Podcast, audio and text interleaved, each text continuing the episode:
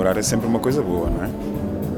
é pelo menos dar a indicação que estamos vivos e que a nossa língua permanece. Neste caso em específico, efetivamente, faz, faz bastante sentido. Ah, no meu caso, o convite a mim, não é?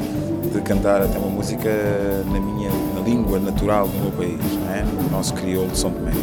Acho interessante, nunca tinha acontecido, nunca tinha feito isso, nem nunca me tinham feito essa proposta. Uh, de alguma forma pode ser que até as pessoas em São Tomé consigam perceber que eu estou muito mais ligado à minha raiz do que muitas vezes essa informação passa. A NBC não é apenas um artista digamos, eh, mais eh, ligado a outra, a outra vertente, sei lá, aquela coisa mais urbana, mas que também é ligado às suas raízes e que está cá para mostrar que sabe cantar a língua do seu país e que não esquece as suas raízes nunca.